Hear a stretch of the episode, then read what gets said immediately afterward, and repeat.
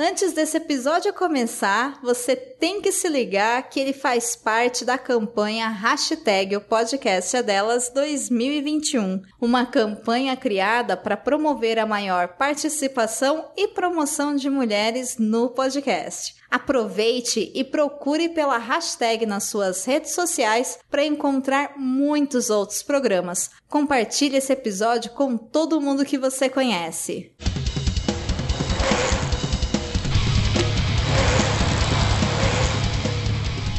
Beco da Bike, o podcast onde os ciclistas se encontram.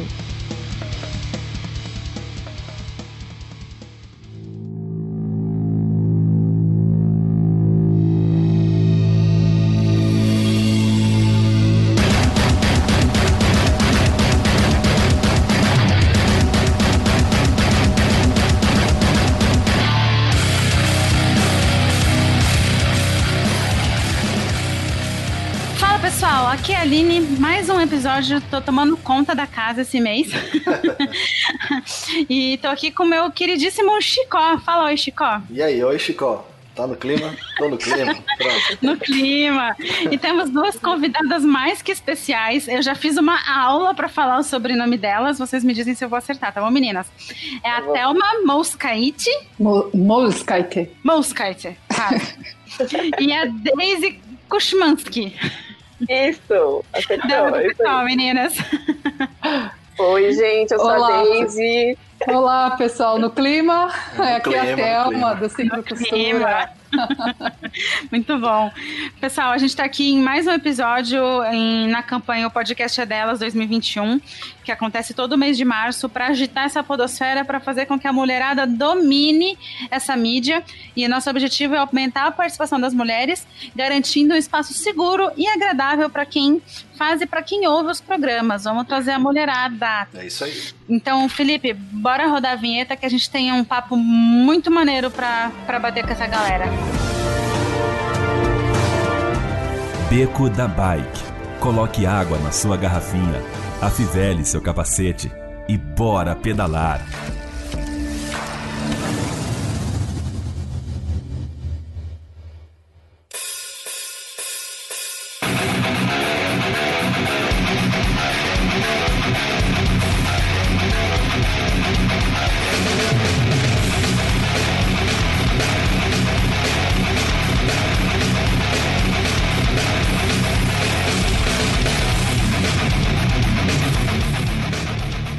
Voltando, pessoal, hoje a gente vai bater um papo, bater um papo maneiro falando sobre com essas artesãs do ciclismo. Foi assim que eu apelidei esse episódio, porque, gente, a mão na massa corre solta aqui, essa mulherada arrasa. Aí eu até brinquei com os meninos, ó, é, episódio de pedalar eu não vou participar não, porque eu não tô pedalando, mas de artesanato eu manjo, porque eu aprendi até a fazer crochê nessa quarentena. Bacana. Que bacana. Gosto. Então, então bora, bora lá. Quem quer começar se apresentando? Thelma, vai você silêncio primeiro. sepulcral. É, Bom, o meu nome é Thelma, eu sou a, a Thelma do Ciclo Costura e eu tô desde 2012 desenvolvendo projetos de costura para ciclistas e a gente tem um trabalho social e, e ecológico por trás de tudo isso. No decorrer aí a gente vai explicando direitinho como tudo funciona. Que lindo também. E quem, quem participa de episódio a primeira vez, Thelma, conta pra gente qual que é a sua bicicleta, é, se ela tem nome, como que ela chegou até você. Ui, nossa. Bom, é, é, eu tenho até vergonha de falar, porque eu me considero até uma privilegiada. Mas eu tenho. Depende do que eu vou fazer. Se eu vou na feira, eu tenho uma bicicleta. Se eu vou na- no centro, um esticão, eu tenho outra. Eu sou ciclista urbana e, e ciclista de contemplação. Maravilhoso. Então, mas a minha preferida mesmo tem uma relação histórica com os meus antepassados, que eu sou judia. E eu tenho uma, uma Lenhano é, da década de final de 70, começo de 80. Nossa. E ela foi feita em comemoração ao Dino Bartali, que ajudou muitos judeus a fugir dos nazistas, escondendo documentação dentro do quadro da bicicleta. Então hoje essa bicicleta é o xodó, mas é, A gente tem outras. Pai que é bom, Tem mais bicicleta do que gente em casa. Não, não existe número errado de bicicleta. O número certo é a quantidade que você tem mais uma. É um consenso Pois. no, É. já. Tipo, que você sempre pode arrumar um espaço para mais uma bike, né, Eu Chico? já falei que É. eu já eu, eu coloco mais uma bicicleta e- e- em casa e eles, não, não cabe, eu cabe sim, vocês saem e eu coloco mais uma. Excelente. Thelma tem uma Bianchi que eu sou apaixonado por ela. Qual delas? Nossa. Aquela que, aquela que eu dei a voltinha. Ah, Bianchi Pantani, A verdade. Pantani, é linda. É, a Pantani. Pequenininha, muito massa. Também Muito é outra. Então, agora, Daisy, conta pra gente da sua bike, se ela tem nome, tudo mais. Então, gente, eu sou a Deise, eu sou a idealizadora da Cuida Caps aqui de Blumenau. É, a marca tem um ano já, já ou muito pouco, assim, né? Porque parece que já passou muito tempo. Mas 2020 foi muito intenso, assim, pra, pra mim e pra marca. É, conheci a que foi muito incrível. E aí deu um up, assim, esse ano. É, eu, eu pedalo aqui em Blumenau, é, tô bem isolada, né? Apesar de estar isolada, assim, então eu, eu tô como a Thelma, assim, ó. É ciclista de contemplação. É só pra ir fazer o, o básico mesmo. Aí Vai é o meu rua. jeito preferido de andar de bike, é É. contemplando também. Eu também É sou isso. dessas aqui. Paciência. E eu tenho também. é, tenho pouca bicicleta, tá? Tenho só duas, mas também sempre nessa intenção de ter uma a mais, sempre, né? tenho, Sempre. tenho essas, mas quero ter mais. Eu tenho uma 26, uma Kona e tenho uma caixinha uma toda. É, Caramba, eu namoro as caixinhas, sabia? Eu vejo uma Todo certo. mundo. Eu ainda vou ter mundo. uma, ainda vou ter uma. Dois. Nossa, e eu comprei ela, já tenho ela há quase três anos, eu comprei bem naquela época em que tava na promoção, então eu paguei aí 300 reais. Que legal. Nossa, agora É, tá eu- valendo ouro uma caixinha, né? Tá, eu tenho muito apego por ela, ela foi tipo a minha, a minha primeira bicicleta depois de adulta, e aí, enfim, meu pai pintou ela, reformei ela toda com a ajuda dos amigos, então hoje ela é uma caixinha toda reformada já, né, Bacana. mas ela é minha predileta. Eu comprei uma bicicleta por 300 e poucos reais também, que é essencial, né? Aham. Isso é, Ah, é aquela que vem com a cestinha? é, eu tenho uma, eu peguei E- uma. Você chegou a usar ela? Não, ela tá na caixa aqui na sala, porque quando eu comprei, eu Ah, mandei sim. entregar aqui em São Paulo e eu tava lá em Recife, né? Tá. Aí eu fico me, me questionando, será que um dia ela vai virar uma caixinha da vida, sabe? Alguma coisa assim que a turma fala, nossa, caramba, você tem um essencial. e, e ela vai virar ouro, assim, sabe? Pois Não é. sei. Quem sabe, né? Então, Talvez. é, é porque a, ca- a caixinha, ela é uma bicicleta que possibilita ela se transformar numa fixa. A minha caixinha, ela é fixa, né? Sim, sim. Então, tu pode ter algumas variações com ela. Essa essencial, eu já acho que ela é mais limitada. Ela é muito limitada. Ela é um rolê é muito, muito. pra ir no supermercado. assim. Exato. Foi por isso que eu comprei ela. Pra deixar de estar andando É. com a minha bicicleta principal pra poder fazer mercado com ela. Já tem a cestinha toda de ferro, É. que não fura. E por aí. É. Ai, Beleza. ótimo, nossa. Ela é bem, é bem fofinha. É. Nem montei, tá aqui. Mas vamos lá. Vamos lá. Bom, adorei saber. Nem, nem- ninguém dá nome pra bicicleta, só eu mesma. Não, é, eu não dou Não. nome para as minhas, assim. É, o nome é a marca, é a ca- caixinha e a cor. Entendi. O apelido é, é a marca delas. É a marca. É. E você, Thelma? Nenhuma tem nome? Sim. Olha, não, não tem nome, tem a história. Porque quando eu Uhum. olho pra elas, eu lembro das histórias, né? Com Todas têm. que vale mais do que o nome. É. É. Ah, As minhas têm nome, nome de cachaça. Não sou eu que dou, é, são os outros que batizam. Caramba. É, meus amigos vão e dão os nomes, nomes de cachaça. Tem Salinas, tem Rainha, tem. Nossa, que engraçado. Ai, ai. Tá, gente, agora vamos entrar no que trouxe-nos aqui, que nos uniu nesta noite de gravação, que é falar dessa história de produzir caps e outras coisas para os ciclistas. Meninas, de onde veio essa ideia do que, assim, produtoras de caps, onde vivem, o que comem hoje no Beco da Bike? Puxa, o que comem, né? Mato, porque eu sou vegetariana, Quando... né? Então é. a gente não come bichinhos.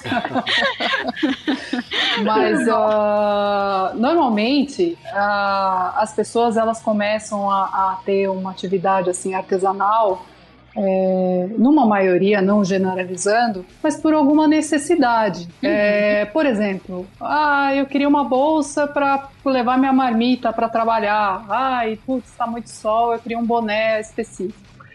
E no meu caso, eu já vinha de uma, de uma linha de. Bom, eu, eu sou a quarta geração de costureiras na família. Então, eu trabalhei muitos anos com a moda mesmo em si. Uhum. E chegou uma hora que a coisa ficou muito pesada, porque eu não me identificava, eu achava aquilo muito fútil, né? Peço desculpas às pessoas até que são envolvidas com a moda, mas eu não me identificava. E, mas eu tinha muita experiência e eu trabalhava na parte de desconstrução da moda, que era a parte onde vinha o resíduo de coleções passadas e eu tinha que fazer uma transformação nessa peça para ela ser usada nas coleções de primavera ou outono. Então isso me apetecia, porque era algo que eu tava, eu, eu me sentia desconstruindo tudo aquilo que eu achava que era fútil. É, mas aí eu comecei a ter um, um, é, Começou a ficar pesado também, porque as pessoas começaram a, a me conhecer e começaram a me procurar e, e a coisa não, não, andava. E aí eu comecei a, a, a fazer coisas para mim. E aí eu montei um ateliê na cidade de Jundiaí, na época eu morava em Jundiaí, e comecei a, a trabalhar com, com um trabalho de autoestima das pessoas que, que tinha legal. obesidade, que tinha problemas psicológicos em se inserir na sociedade, é, mas sempre ligada a essa coisa da costura. Então, é, a, a, mídia ela faz um trabalho muito pesado em cima das pessoas, achando que as para que as pessoas imaginem que elas são obrigadas a, a usar o que a, a artista, a, a, atriz da novela tal está né? usando, né? é, e ela quer colocar aquilo que a mulher está vestindo lá na televisão, ela quer colocar no corpo dela, só que não serve e ela não entende que por que, que aquilo não fica bom para ela se a fulana lá tá usando.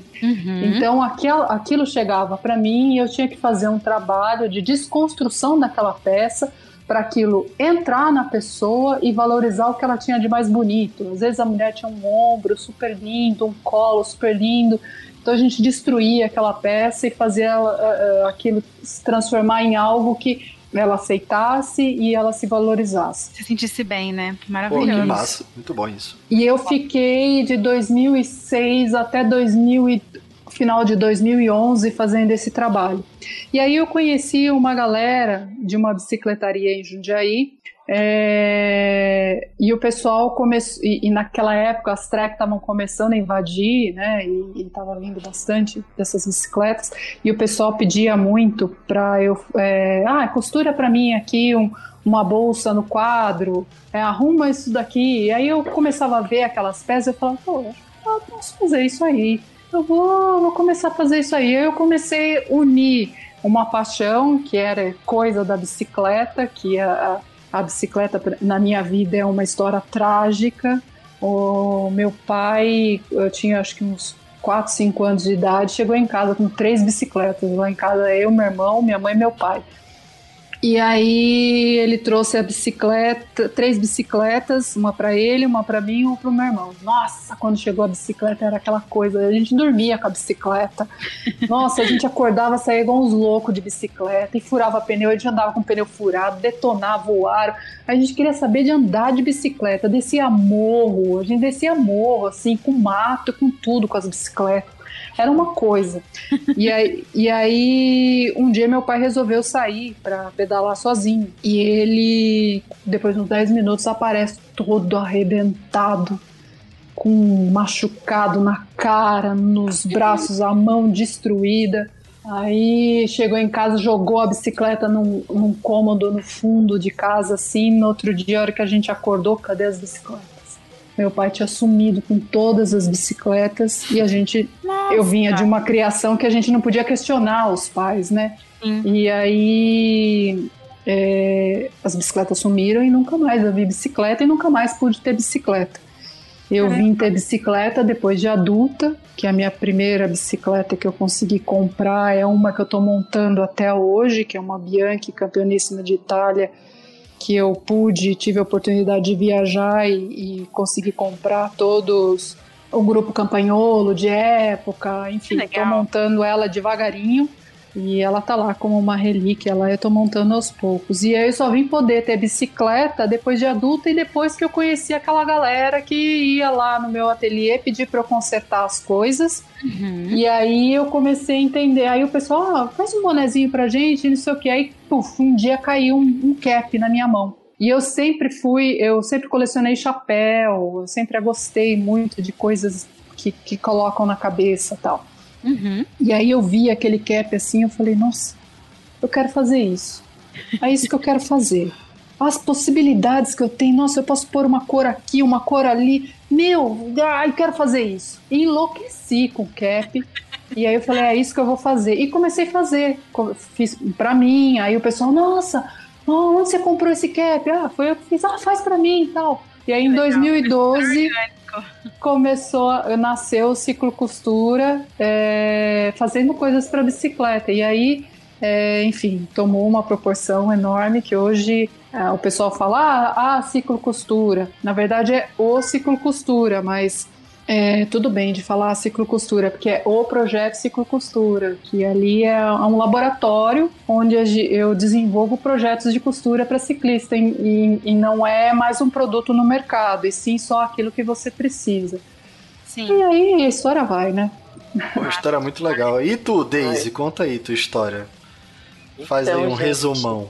Vou tentar resumir, vou tentar resumir como é que é, como, qual é a minha história com bicicleta e enquete. É, eu, eu sou no natural de Chapecó. Morava lá no oeste do estado de Santa Catarina. Terra aí resolvi. Oi? Terra do Guaxinim, que é do, do Portal Deviante também. Não, não sei, não sei se, não é, sei se entendi. Da podosfera. Ah, tá.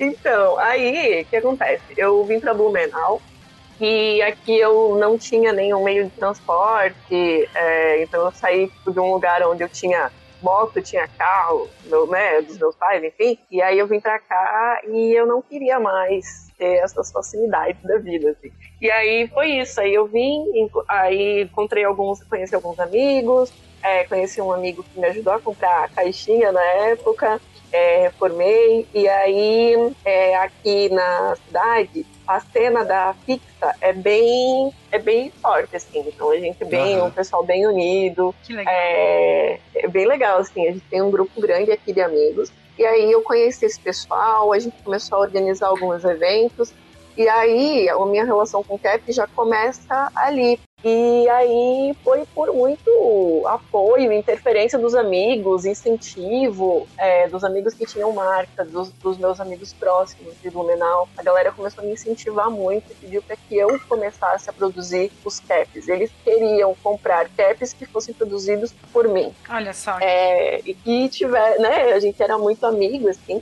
sempre tive muitos, muitos amigos da bike e isso foi muito importante naquela época. E foi final de 2019. É, eu não sabia muito bem o que fazer, por onde começar, apesar de já ter experiência com marca, uhum. mas no início de 2020 eu encarei isso, é, não sabia, né, tudo que ia acontecer, uhum. mas eu encarei que é isso, meus amigos que têm marca, ou os meus amigos que não tinham marca queriam comprar quieto, o pessoal começou a me procurar, e eu abri a Cuida e foi incrível, assim, porque tudo que eu faço nela, o nome, é, como ela, ela cresceu, tudo tem a interferência e o incentivo de amigos. Legal. Que massa. E eu, eu sempre falo que a Cuida, eu sou idealizadora, mas ela é como um coletivo, porque eu não faço nada sozinha. Uhum. E, e na Cuida, é, eu não costuro, eu faço toda a parte de atendimento, criação, é, dos desenvolvimentos, o corte das peças, dos acabamentos. Então eu faço todos os processos, menos a costura, porque eu não consigo dar conta de fazer. E aí, enfim, eu tenho algumas amigas costureiras, a gente trabalha junto e é incrível. E eu também já tinha algumas experiências com moda, mas nunca tinha encontrado alguma coisa que eu realmente gostasse de ver e de fazer, assim, mas eu sempre gostei de coisas que fossem feitos à mão. Sempre uhum. gostei disso. Que legal. E, é, e aí foi acontecendo, assim, naturalmente, sabe? E eu amo fazer cap, eu amo fazer cap.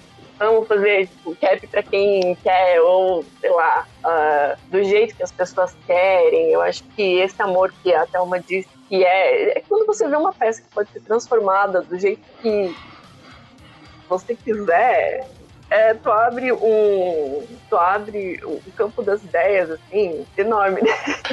Bacana. Vocês, você, eu gosto muito disso. E você. Eu vou aproveitar o gancho que você falou uhum. sobre a criação. E eu queria saber das duas como funciona o processo criativo de vocês duas. É, inspiração, vocês bebem de alguma fonte, leem alguma coisa de revista, fotos na internet, YouTube, não sei. Que, como vocês escolhem as cores, a combinação dessas cores? Como é que funciona o processo criativo de vocês? Fala tu. Lindas, eu fiquei bastante. Fala tu, Daisy, que já, tu já estava falando. É, manda aí. Como é que, o tu, meu processo, como é que funciona? Diz aí. O meu processo de criação é muito intuitivo. Hum. É, eu, quando eu comecei a cuidar, a minha intenção era fazer só personalizado. Então, bem no início, eu fiz muitos caps que eram para eram collabs com, com artistas ou para marcas, né, amigas assim. Então, os primeiros eu fiz, um dos primeiros eu fiz em colaboração com alguém. Uhum. É, mas aí, quando eu vi alguma coisa, algum tecido ou alguma estampa que eu gostaria de reproduzir, aí, tipo, começou a virar esse jogo. É, hoje, hoje em dia, eu eu acho que é muito mais intuitivo. Eu gosto de, eu estou sempre lendo a respeito de marketing, cores. Eu sou formada em design, então eu gosto muito da imagem, gosto muito das cores. Eu uhum. acho que esse processo criativo para mim já é uma coisa mais natural, assim, porque a questão da, das combinações de cores, eu vou no, no feeling, entendeu? Entendi. E aí o que acontece?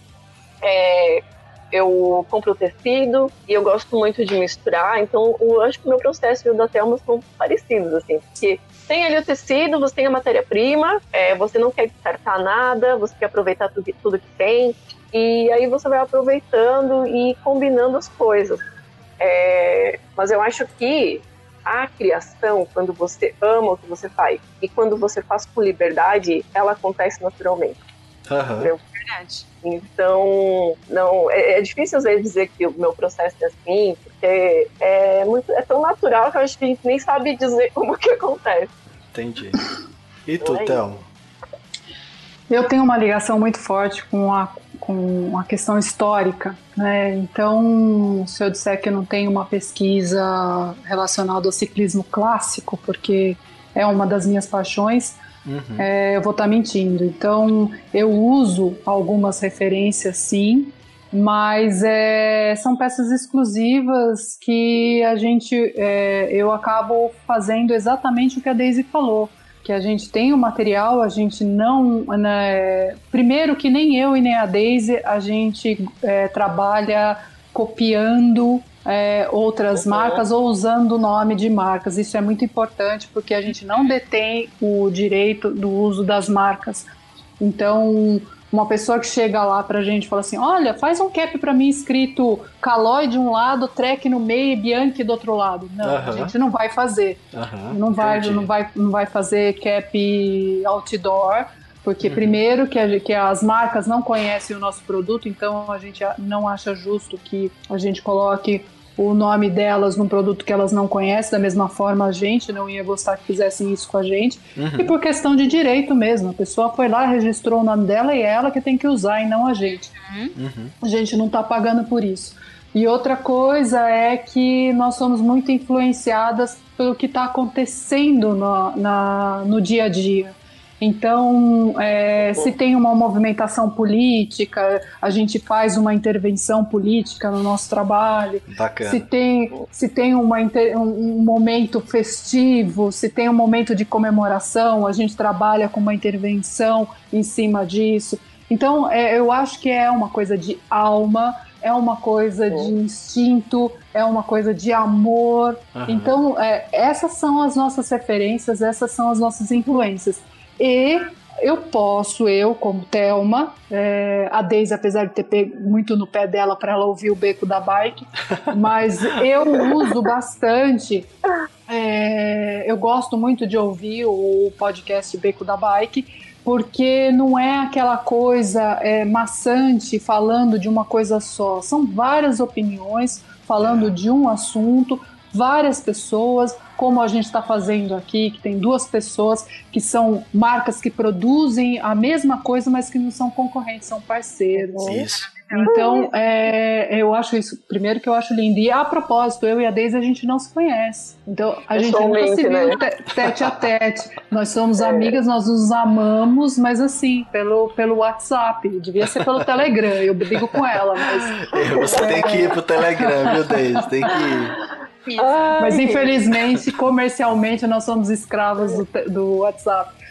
Mas é isso, é, voltando ao assunto, é, as nossas referências, as nossas inspirações são, é, são as, a, o que acontece no dia a dia, as influências políticas, as, as influências dos, do, do que acontece no mundo do ciclismo e o que as pessoas querem, que é o principal, né? É qual, qual, é o seu desejo? Eu falo que nós somos a, as gênias, né? a, gente res, a gente realiza os desejos das pessoas que querem os caps. Muito bom, Thelma. É. Thelma, é, eu conheço Thelma alguns anos, dois anos, de 2019, né? A gente se conhece. Ah, você é meu amigo de infância, Chico. Para com isso. Eu sabia que você ia dizer isso. Eu sabia, por isso que eu puxei isso. Eu tenho alguns caps da Thelma, amo, amo. Os caps são fantásticos, encaixam certo no meu cabeção. E, pô, não abro mão deles. Não abro mão deles. Tô levando tudinho. Muito bom mesmo. Muito bom. Ai, gente. Silêncio sepulcral. Silêncio, eu, eu, tô... eu tava vendo eu aqui. Uma pergunta engasguei. eu, eu tava Aline, você só não pode rir, tá? Porque eu não aguento você dando risada, daí eu não consigo mais falar. ah, mas aí você tá pedindo muita, muita. Ô, oh, pros hum. ouvintes da gente, como, quando, como foi que surgiu esse negócio de cap no ciclismo? Vocês têm algum dado histórico, alguma coisa assim? Bom, eu posso contar uma historinha. Conta mas... uma historinha. Ah, eu tenho várias historinhas também para contar. Inclusive tem uma história linda com um cap seu. Você até participou dessa história. Lá, ah, lá em São Luís do Paraitinga. Meu coraçãozinho fica até. É, você participou, corria atrás, enfim, fui lá chorar com o Theo. Verdade, Chico. Tu lembra dessa história? Agora, história muito claro legal. que lembro. E, e, e, tem outra história atrás dessa história, né? é, que, é, que é muito legal. Bom, enfim. Uh, o cap, ele há muitos anos uh, atrás, quando não se usava capacete nas competições, né, na, na, nas competições de escalar, é, o tour, o giro, enfim, o pessoal usava o cap. E o cap ele tem uma função. E, gente, isso é muito tempo atrás mesmo, né? 40 anos atrás, enfim, até mais até. Que, que tem histórias já de cap rondando em algumas é, que as pessoas usavam, né? Depois aí vieram uhum. as competições, enfim. Uhum. E aí ela, o, a, o, formato dessa aba ele é muito específico. Quando ele está é, na, na, na, posição baixa, uhum. ele, para quem é, naquela época e até hoje, quem é, competia com, com bicicleta de corrida, de estrada, que na verdade o, o, pessoal lá competia nas estradas de terra, escalava a montanha em estrada de terra, de paralelepípedo, de pedra. Uhum. enfim, aquilo era para proteger do sol, do vento, dos insetos que vinham de frente com eles. Então eles olhavam só né? para o chão, Pedriscos tudo, também. tudo, é, tudo que vinha assim em direção. Pô, nevava. E até hoje, né, tem as Sim. competições que nevam. Então, só que hoje tem os óculos, tem os, os super capacetes. Naquela época não tinha isso. E aí depois a coisa foi evoluindo, e aí o, o pessoal que acabava patrocinando os eventos acharam no CAP também uma, um lugar para colocar, posicionar a sua marca. Então Uhum. a- acabaram colocando as marcas. E aí, quando eles saíam da bicicleta, aquela aba nos olhos, eles não enxergavam nada. Então eles viravam a abinha e aí é a hora que ele via a galera, entendeu? Que, que dava, você enxergava onde você tava. Que- e só sobrava aquele, aquele pedacinho limpo, porque era barro, era poeira, É. era tudo que grudava na cara, só aquele trechinho dos olhos que a aba protegia, que não, que não sujava. Enfim, tem datas, tem é, a época que começou a, a construção dos caps no ciclismo e tal, eu não me recordo de cabeça. Mas assim, vem de muito tempo atrás. Hoje, o cap é uma coisa meramente estética e virou, assim, para quem pedala mesmo, é, para rendimento, escolhe o material sintético, que aliás é um material muito bom que a Cuida Caps trabalha e de vez em quando a gente faz parceria, de vez em quando, quase sempre, né, Deise? E... Amo! Depois eu queria entender como é que funciona essa parceria de vocês. Uxi. Depois explica como é que é aí. E assim, e em cima do que você falou, Thelma, eu Uhum. uso cap até hoje e ele me protege até hoje. Por mais, Exato. por mais que eu tenha óculos, eu ponho o cap e o cap vai evitar que grande parte do suor Exato. caia nos olhos. Bom, É, quando eu baixo a aba e tô pedalando e tá chovendo, por mais que esteja de óculos, é, grande parte das gotículas, claro, não é aquela chuva pesada torrencial. uhum. Aquela chuva levezinha, ela fica na aba.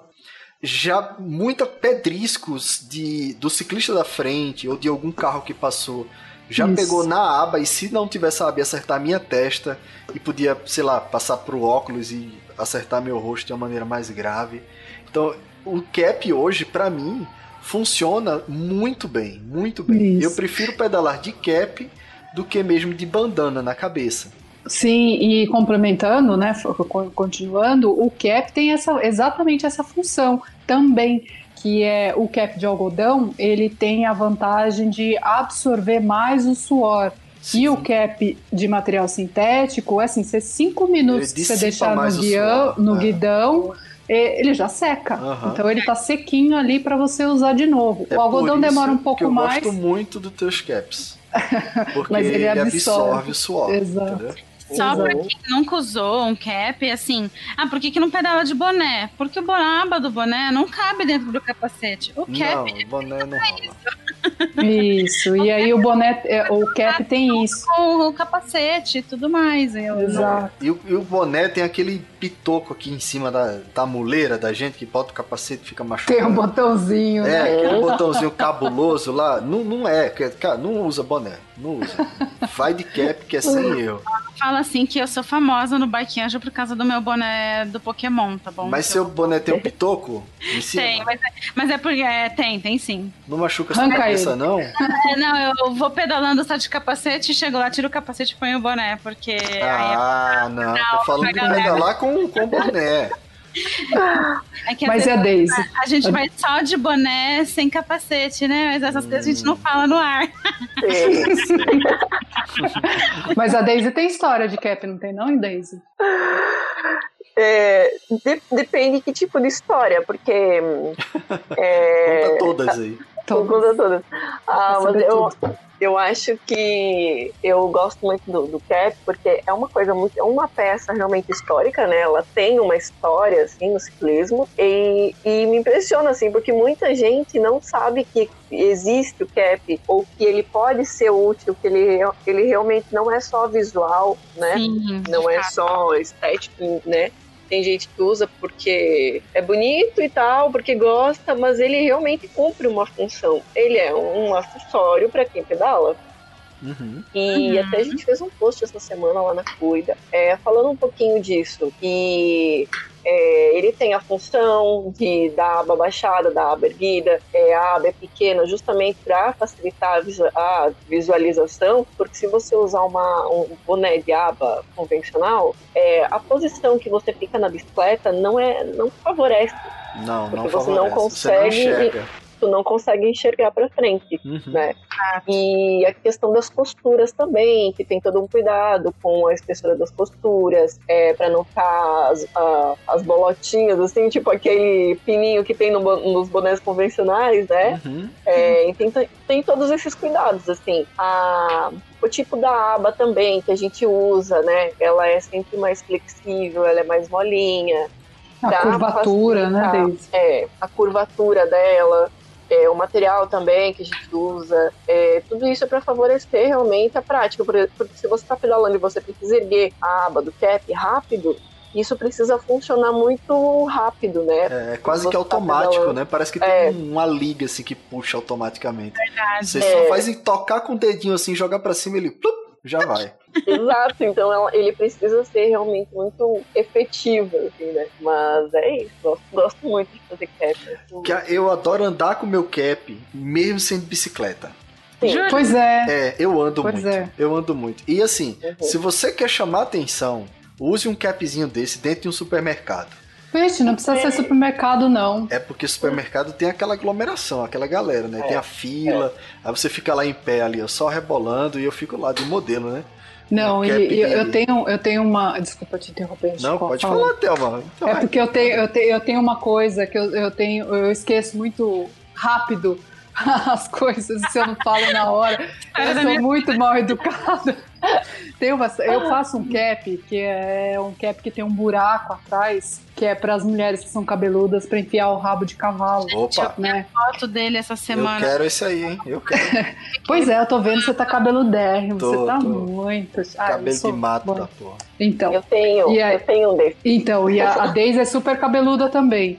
E, e aí o que acontece? E para ajudar, é, a gente não, não, não é o que o, o, pessoal chama de padrão da sociedade, nós somos pessoas coloridas. Uhum. Então nós temos cabelos coloridos. E aí eu, eu peguei o cap, eu, eu só ando de cap. Eu passo o dia inteiro de cap, uhum. eu só ando de cap. E eu, mas eu gosto do meu cabelo colorido. Então, para mostrar a cor do meu cabelo, que para mostrar para mim a cor do meu cabelo, eu, eu fiz esse cap com buraco, que aí eu jogo meu cabelo para fora do buraco e aí uhum. eu consigo ver a minha cabeleira. Eita, e aí um dia, aí. e aí um dia eu peguei e fui no supermercado. Tô lá no supermercado numa, numa rede aí que é de gente feliz, que eu não vou falar o nome, e o segurança começou a andar atrás de mim porque hum. eu sou uma pessoa colorida e sou uma pessoa pronta para arrumar confusão. E aí, e aí eu cheguei no supermercado e tô olhando lá. E assim, aqui em casa, a gente toma vinho toda semana. Então, eu, eu normalmente eu vou nesses lugares para fazer pesquisa de preços, uhum. né? E aí eu fui direto na área de bebidas. E é a área onde tem mais segurança, né? E aí chega aquela louca toda colorida de boné lá, escondendo a cara, com a binha assim, tampando os olhos, porque eu não tava com a binha virada para cima, tava com a binha virada para baixo. E aí as câmeras não conseguiam, acho que, me ver, né? E aí o segurança começou a andar atrás de mim. Nossa. E eu lá escolhendo vinho. Daí o, o, o, o, segurança chegou no sommelier e falou assim: vai lá, questiona aquela moça. Aí eu ouvindo tudo. Vai lá, questiona aquela moça lá. É ver se ela tá querendo mesmo procurar vinho ou alguma coisa assim. Uhum. E aí o sommelier veio. E aí ele falou assim: Ah, eu posso te ajudar? Eu, sim, por favor, um vinho caché. Ele, hã? Eu, um vinho caché, por favor. Você ele, tem aqui? Ele, ele não sabia! Ele não sabia o que, que era, o cara ficou desconcertado. Sim, mas o que é? Contei que eu também não sei o que é, não. Então, os judeus, é, existem algumas regras é. né, de, de, de consumo. A gente não mistura é, leite com carne, enfim. E, e existe um, um jeito de, de, de, que as coisas são produzidas, né, e envasadas, que tem que ter um rabino ali para uhum. dizer que aquilo realmente Nossa, foi uma coisa. O que você tá falando de, do kosher? Isso, é, porque pode. po... Kosher, desculpa. Sim, aqui, aqui a gente fala, a gente fala kosher, né? Mas é kasher, enfim. Agora eu aprendi uma coisa nova, obrigada. Nossa, tu, aprendeu, tu você... aprendeu a pronúncia, né, Aline? Eu não sabia nem que existia esse negócio. Gente! Ah, depois vocês vão lá, meu, dá um Google aí e vocês escolhem. É, porque meu digníssimo já trabalhou na indústria da morte, quer dizer, é, tá. no frigorífico. Uhum. E lá tinha o dia de matar os bois do jeito kosher para poder é isso, cortar e tudo mais. É Tem isso. toda uma regra para respeitar Sim. o boizinho que tá dando a vida pra gente, no caso. Sim, se tiver algum mínimo de sofrimento, essa carne ela não pode ser consumida é. por judeus. Tá, mas a gente tá falando de vinho. É o que? A, colhe a colheita da uva pra bichinho não sofrer? Como é? É, a, é, é, o jeito que é processado, é o jeito que é colhido, é o jeito que é envasado, ah. É todo o processo, desde a colheita até, o je até a forma que ele é envasado e até a forma que ele é exposto na prateleira para venda, né? Uhum. É, tem que seguir os padrões judaicos. Mas aqui é, eu não estou falando de, de religião, estou falando de etnia, vou deixar sim, bem claro. Sim, tá? Sim. Eu, não, eu, não, eu não pratico, pratico judaísmo, mas eu sou ju, judia. E, enfim, e aí é isso. Então, se você quer desconcertar um sommelier que acha que você está querendo ah, entrar no mercado para roubar vinho, é, ou você fala um vinho português tipo Dona Ermelinda, que é muito difícil de, de ah, chegar aqui no Brasil, ou você fala que você quer um vinho caché e pede para ele procurar. É, não. É, comigo não vai funcionar, não. Eu tenho uma cara de trouxa danada, eu entro no supermercado, o pessoal não tá nem aí. Ah, você, você, você não é do Nordeste? Eu sou do Nordeste. Uma então, vez eu Nordeste é onde tem o maior número de judeus aqui no Brasil. É, né? a primeira sinagoga das Américas é lá em Recife, inclusive Justo. na Rua do Bom Jesus. Caramba! Pois, é. Então, então você tem, tem, tem todo o aval tem, histórico. Tem. tem. Os judeus de Recife fundaram Nova York, pô. Pois. A galera foi, da, a galera foi pra lá pra cima. Exatamente. Mas agora eu já sei, já aprendi é uma, já aprendi uma, vou começar a pegar os sommelier por aí. Eu vou procurar no, no Google. Mas onde a gente estava mesmo? Rapaz, vamos voltar. Caché, caché, como que fala? Caché. Caché. Agora conta aí como é que é, como é que surgiu essa parceria de vocês duas, quem faz o quê, como é que funciona essa logística. Explica aí como é que, que nasceu isso aí entre vocês duas. Pode falar, Daisy, só eu que falo. Manda aí. Ai, então, gente, é, eu sou fã da Thelma antes dela me conhecer. É sério? Tu conhecia ela de onde? Eu, eu já conhecia o Ciclo Costura, né? Uhum. É, antes de ter a Cuida. E eu já admirava, assim, já seguia no Instagram, já hum. via o, o, o, todos os caps que eram produzidos. E aí, como eu já trabalhava com cap, eu tô sempre atrás de novas marcas, porque apesar de. É como a Tina falou, a gente tá, às vezes, olhando o que tá, o que tá rolando, o que todo claro, mundo tá fazendo. Claro. Porque eu gosto muito disso, eu gosto de pesquisar marcas novas e de saber que cada vez mais novas marcas de cap estão surgindo, porque ainda tem poucas marcas, né? Com quem a, a gente pode compartilhar informações. E aí isso sempre existiu na minha cabeça, assim, tipo, essa vontade de conhecer quem quem fazia, e depois eu sabia que era a Thelma, mas eu nunca tive a oportunidade, todas as vezes que fui para São Paulo, eu não tive a oportunidade de ir até o ateliê da Thelma, uhum. e nunca criei a vergonha na minha cara Olha, pra ir lá conversar é uma delícia, com ela. Lá é uma delícia. Menina, é, você é muito gostoso. É. Eu moro a 5 km do ateliê da Thelma e também nunca não. fui lá. Pois é. vergonha na cara. Isso é uma cara de pau. Sem vergonha. Esperando Ela tem coragem de falar uma coisa dessa pra mim. Cara, é uma delícia o ateliê. Thelma é uma delícia. Conversar com ela, sentar, tomar um café. Putz, por mim... É, o, o, o lance é que sempre... A maioria das vezes que eu ia no ateliê de Thelma, eu tava é. Então tinha pois que, é. Assim, ah, né? é. tinha que ir na hora do almoço conversar, não sei o que, resolver, aproveitar o máximo e voltar. É uma bosta.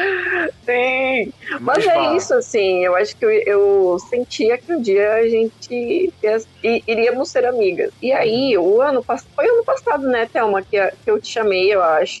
Foi, na foi verdade, foi uma, uma publicação que você fez e eu sou muito cara de pau. E aí eu peguei e falei assim: e eu vi que você estava publicando um cap de linho, né? Uhum, uhum. E aí eu peguei e falei assim: putz, que incrível! Mais uma produzindo de material vegetal, sem ser sintético. Eu amo isso.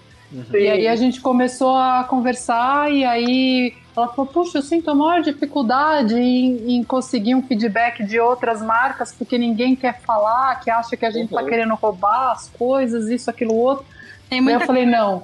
Essa, como você mesmo diz, né, Thelma? Tem muita cabeça para o povo achar que é concorrência, né? Pois é, a gente tem nesse Brasil todo e no mundo inteiro, porque a gente manda para fora nosso produto, uhum. é, tem muita cabeça, gente. Não tem por que ficar brigando um com o outro ou ficar é, falando mal da marca do vizinho, porque assim, o meu molde é para uma cabeça, o molde da Daisy é para outra cabeça, não tem nada a ver, mas nós somos parceiras, a gente se ajuda. Você e é uma aí... pessoa evoluída, Thelma, evoluidíssima. e daí eu, eu, peguei e cheguei para ela e falei, eu falei assim, meu, eu sempre tive vontade de fazer parcerias com pessoas assim, e eu tenho uma certa dificuldade porque eu sou uma pessoa muito analógica e a Daisy é uma pessoa muito digital, ela é mais, ela é mais evoluída do que eu nesse sentido. Uhum. E aí o que que acontecia? É, algumas pessoas elas me pediam para desenvolver um material virtual. Eu falei, puta que pariu, como que eu vou fazer isso, né? Como assim material virtual? Sim, porque a Daisy, ela é, a, uma pessoa incrível e ela materializa virtualmente um cap prontinho para você ver como que vai ficar no final. Mas é o protótipo. Então, ela Ai, é a gente. pessoa, ela, é a pessoa, ah. ela é a gênia. Então é ela vai assim, lá no Daisy, vamos conversar, viu? Vamos é. conversar. Eu é quero do, é... Tem dois caps aí pendentes. Um que tem um buraco atrás, que agora eu tô cabeludo, que é do Thelma.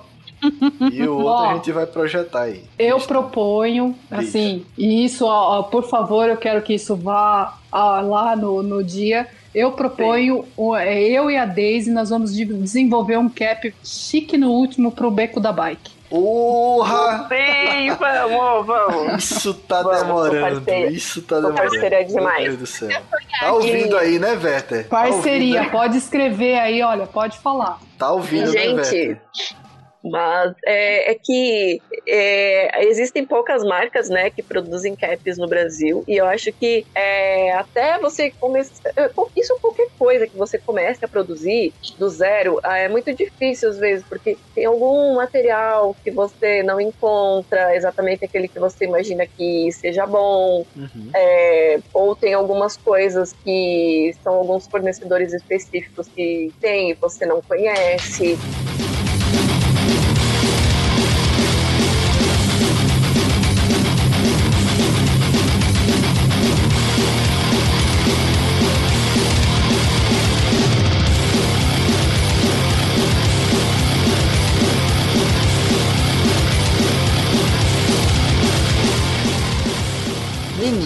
Eu tenho uma dúvida. Eu tenho uma dúvida aqui com, com relação à produção de vocês. Então, qual é a maior dificuldade que vocês encontram no processo de produção?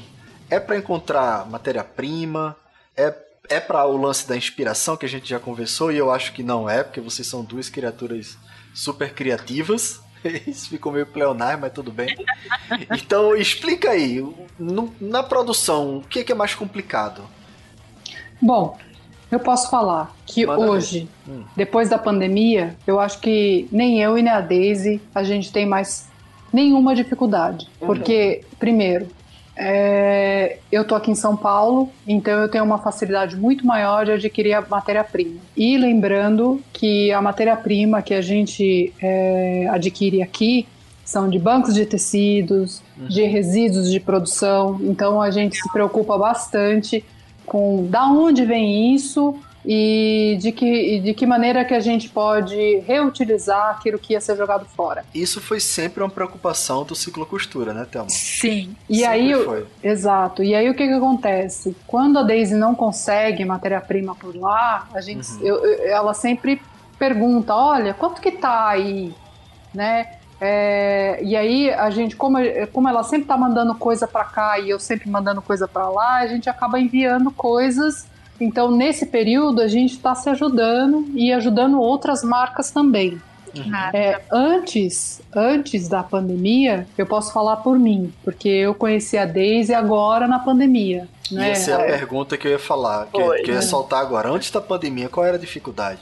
Ah, com relação a encontrar matéria-prima, eu, eu- por eu estar em São Paulo, então eu posso me considerar uma privilegiada, Aham. que eu tenho bastante acesso à matéria-prima. É, agora, a questão de é, produzir e escolher o que produzir, como eu produzo exatamente aquilo que a pessoa idealiza, e é, como a gente trabalha com personalizados, e a ideia não é você botar uma lojinha lá com um monte de cap para a pessoa comprar aquilo que é, ela viu na vitrine e Aham. não o que ela quer para ela, Aham. então é, é mais fácil da gente conseguir trabalhar. E, é, e, e o legal é isso, você acaba conhecendo a pessoa pela- por aquilo que ela, que ela quer. Então você consegue entender. Na verdade, é um, é, um, é um trabalho psicológico mesmo, é uma psicanálise que você faz ali na pessoa. Ela senta na tua frente e você começa a entender. Quando ela puxa mais pro vermelho, você fala assim: ah, essa pessoa é assim. Quando ela puxa mais para azul, você fala: ah, é light, tranquilona e tal. Sabe? É uma, uma coisa, como que chama isso daí? É aquela coisa da terapia da luz, da- das, das cores. é, croma- Que eu esqueci. Isso, cromatologia, cromoterapia. Cromoterapia. É, isso aí. Então a gente faz uma cromoterapia na pessoa. Mais ou menos. É, Mais ou menos isso. E aí, Agora, Daisy, fala aí sobre essa- esse lance de processo, a dificuldade do teu, da produção. Então, eu acho que essa pergunta finaliza e se junta com a pergunta anterior, que é sobre como a nossa parceria funciona. Uhum. Porque é, a dificuldade era de se encontrar algumas peças, algumas, algumas alguns acabamentos, alguma, né, algumas matérias aqui. É, e eu sentia falta, porque tinha, tu sempre tem a dúvida do que você pode usar, ou do que você, ou na falta de algo que você, com o que você pode substituir. Se funciona, e né? E, e se funciona, principalmente. E aí, é, a Thelma trabalha com algodão. Uhum. Eu faço muito personalizado e eu trabalho com poliéster. Além de trabalhar com algodão, né? Mas o- eu produzo muito com poliéster. E aí a gente só meio que juntou as coisas, assim, porque a, Olha, a minha, a minha dificuldade era encontrar algum, algumas coisas ou algumas dúvidas a respeito de molde. A gente compartilha muito a respeito da modelagem, porque a gente também está sempre ajustando o produto. Tipo, nesse um ano de cuida, eu já mudei o cap inúmeras vezes, porque eu estou sempre também em contato com clientes. E eu sempre Aham. vou naquele que, tipo, naquele amigo que, que deu um feedback que não foi que ele achou que tinha alguma coisinha que podia mudar, sabe? Uhum. Eu sempre tenho algumas pessoas chaves com quem eu converso para pedir esses feedbacks. Estou sempre mudando, sempre conversando com a Thelma sobre onde a gente pode melhorar o produto. E aí a nossa parceria tá mais forte agora nessa, nessa parte do personalizado. Porque aí o que acontece? É, eu trabalho com digital também, então é, eu desenvolvo todo o layout do cap no Vocês digital. vão fazer o. Olha o que, olha o que Thelma falou, vocês vão fazer o cap do beco da bike, viu? Vamos, Vamos. vamos. Amanhã fazer. eu mando os logos pra, É. pra Daisy. É, a gente já mandou E a os gente logos pensa. pra Thelma. Tá. É, e aí eu desenvolvo um layout 3D, Uhum. Que é uma coisa que, enfim, já existe, é uma coisa comum, assim, mas que faz toda a diferença quando você precisa definir alguma coisa, né? Aham. É muito É, Ajuda Sim. muito, né? Ajuda. E aí é isso, eu tenho facilidade com isso, a Thelma tem dificuldade com isso, e a- eu tenho dificuldade com algumas coisas, e a Thelma tem inúmeras facilidades. É, foi a E a fome com a vontade tá- de comer, a Gente, caneca, vocês dois sério. estão dando muito certo. Eu já falei pra Daisy, vem Muito. embora, vem, vem, vem pra cá. Ah, Rapaz. Eu já tô querendo raptar ela faz tempo. É, olha Olha. só, olha só. Ah, mas e aqui aqui, Fest. Oi? é, mas quem, quem da Mas, cidade mas é de vez, né? mulher. Ela quer. Thelma quer pegar É. desde de vez pra morar em São É. Paulo, para as duas tocarem o projeto junto. É. Já rolou um crossover assim de clientes de vocês, assim. A Thelma tem um lance mais clássico do, do ciclismo. Você tem uma parada mais. uma pegada mais de fixa. E aí, o cliente querer alguma coisa e um jogar o cliente pro outro, ó, procura isso, procura a Daisy, procura a Thelma. E o produto Nossa. sair no final. Claro, muito. É, Muito. aí a gente começa a trabalhar assim. Então eu, eu desenvolvo no meu tecido o molde da Thelma, Uhum. a gente. E é sobre essas questões. Então, assim, ó, a gente compartilha tudo. A gente compartilha molde, a massa, gente cara, compartilha parceria material. Molde. É, então, Não, se ela Assim, Molde é o segredo, né? É o Pois é o é, é segredo, isso que eu ia é. falar. Um molde, gente, pra Aham. quem já trabalhou com moda, assim, um molde, quando você idealiza, quando você constrói um molde, quando você vai vender um molde, o primeiro molde, você não vende por menos de 5 mil reais. quê? Uhum. Deixa Então, eu assim- largar esse negócio de TI. Eu vou, é. Como é que começa? Como? Compra a máquina de costura? É. Então, assim, a gente dá Oxi. uma pra outra. Você sabe o que, que é isso? Que Então, massa, assim, é, é- é muito, é, é muito amor pela coisa mesmo. Aham. Então, é, costureira tem vida útil e eu me ponho nessa posição. Então, assim, eu sou. Costureira tem eu- vida útil. Sim, Essa porque frase é se- muito forte, velho. é muito. Pô, e aí, é uma tia velha. eu posso te explicar. Eu já- posso te explicar. Diga, vá falando. A, a meu irmão, já passou a validade dela de morrer e a bicha Chega morre. uma hora. E ela tá costurando até hoje, Thelma. Como é que tu tá dizendo que Se- tem? Tem. Chega uma hora que a gente não enxerga mais, que a Hum. nossa mão tá trêmula, que a gente não consegue mais achar o buraco da linha. Ah, é que a verdade. gente não consegue mais ver detalhes e que a gente não consegue mais fazer as, a- a- as coisas com perfeição. Já pensou Então, mal de Paxo pra botar ali? Aí a gente, poxa, nossa, Não eu vai. morro de medo disso. Não E aí a gente começa a ter as muletas. que são as muletas? As muletas são as pessoas mais jovens que a gente passa o nosso conhecimento. Uhum. Eu, uma senhora já de quase 50 anos, então eu, eu tô nessa, eu tô passando o meu conhecimento. E a Daisy é uma garotinha. Então, assim, eu tô passando Que fofo. o pouco que eu sei. É, ela é, ela é muito boa comigo mesmo. o pouco que eu sei pra ela, para outros meninos que eu tenho muito amor. Então, assim, essa pandemia, é, a Deise, aliás, é muito importante falar isso. é, nossa, é muita coisa pra falar. A Deise, ela criou. A gente Ela tem criou até um- amanhã, às sete da É. manhã, que é quando tem que trabalhar. ela, ela, ela, ela, ela pensou numa, numa. Logo no começo da pandemia, que daí as pessoas começam a perguntar: olha, onde você compra isso? Onde você compra aquilo e tal, e não sei o quê. E aí a Daisy pensou assim: ah, eu vou criar uma pasta no, no WhatsApp e ali eu vou colocar ali uma planilha com os fornecedores que eu uso. E aí vocês pesquisam lá, a gente monta um grupo tal. Hoje, esse grupo chama é, Beco do. O que, que é mesmo? Beco das Epa, vou marcas. cobrar royalties, hein? hã? Pode usar beco não, hein? Como Sem que falar é, gente. Daisy? Fala pra mim. Beco das marcas. Beco das marcas. É, E aí a gente Hum. começou com o quê? Com sete, oito marcas? Eu acho que era. é. Era Os amigos pouco mais isso. chegados, é, pouca Isso. gente. Então, aí o que aconteceu? Olha, onde que você compra alça tal? Ah, eu compro em tal lugar. E a gente começou a se ajudar nesse, nesse período de pandemia. Até que chegou um dia que a Daisy resolveu fazer. E tava todo mundo pendurado, porque assim, a gente não vendia. A gente Uhum. estava no meio de uma pandemia que a gente não podia pra- é, promover evento, a gente não podia fazer nada relacionado Sim. ao ciclismo. Uhum. E aí ela falou assim: vamos fazer um sorteio é, e reunir todas as marcas juntas e todo mundo coloca aí um produto e a gente faz. As pessoas têm que curtir as nossas páginas e as pessoas têm que conhecer a gente. E a Daisy fez isso. E aí o que, que, é, o que, que aconteceu? O, o número de pessoas que começou a visualizar os nossos trabalhos aumentou assim de um jeito colossal Que legal. de- do dia para noite. E ela conseguiu arrecadar tanta matéria, é, matéria-prima para fazer o sorteio de produtos dos pequenos empreendedores, que é ciclo costura, esgualepado, que eu não posso deixar de falar, Sei. que é a, a Cuida Caps, que tem uns caps incríveis, que, e, enfim, tem um monte de outras marcas é, que a gente também não pode deixar de falar, mas eu, eu já esqueci o nome aqui. E aí ela juntou tanto material que deu para seis sorteios. Que Que legal. foda, É. Foi uma Parabéns, coisa incrível. parabéns, Foi uma parabéns. coisa incrível.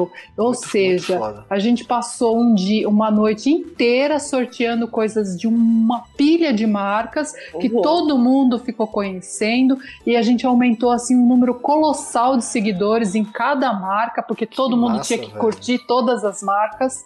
Que foi um dos Sim. critérios Sim, lá. lógico, lógico. Foi né? incrível, foi incrível. A Deise acho que pode falar melhor do que eu, que eu sou muito empolgada com a coisa. Ai, mas né, a gente se empolga é assim mesmo, porque é uma, é uma situação é, que deixa a gente muito empolgada. Inclusive, Chico, a gente colocou beco da, das marcas. Alguém, alguém falou sobre beco, alguma coisa, mas o nome desse grupo era tipo empreender materiais. Era tipo. Não, não, que negócio. Era um lembrete.